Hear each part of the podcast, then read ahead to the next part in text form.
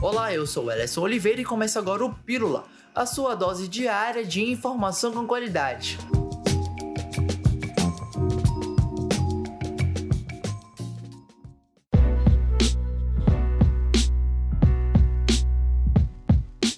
Segundo o boletim epidemiológico da Fundação de Vigilância em Saúde, divulgado na tarde de ontem, informou que o estado do Amazonas registrou 661 novos casos de Covid-19 e 23 mortes causadas pela doença. Atualmente, os casos confirmados passaram de 350. Desde o início da pandemia, o estado já registrou 12.454 mortes. O Amazonas se encontra na fase laranja, o que corresponde à classificação de risco moderado para a transmissão do novo coronavírus. Para evitarmos que o vírus circule e gere uma terceira onda, é importante adotarmos o uso de máscaras, álcool em gel e distanciamento social.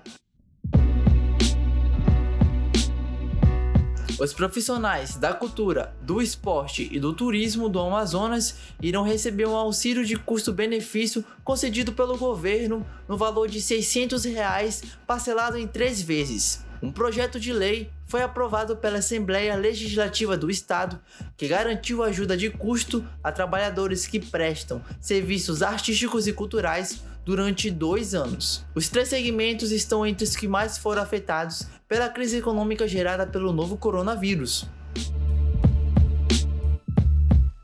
E o Manaus Futebol Clube deu um passo importante rumo a uma das vagas nas semifinais do Amazonense. O Gavião venceu o JC por 2 a 0 na tarde de ontem no estádio Floro de Mendonça, em Tacotiara, no duelo de ida das quartas de final. Os gols da partida foram marcados por Erivelton no primeiro tempo e Luiz Fernando no segundo. Com a vitória e o placar conquistado, o clube amazonense pode até perder por dois de diferença na partida de volta, que avança para as semifinais.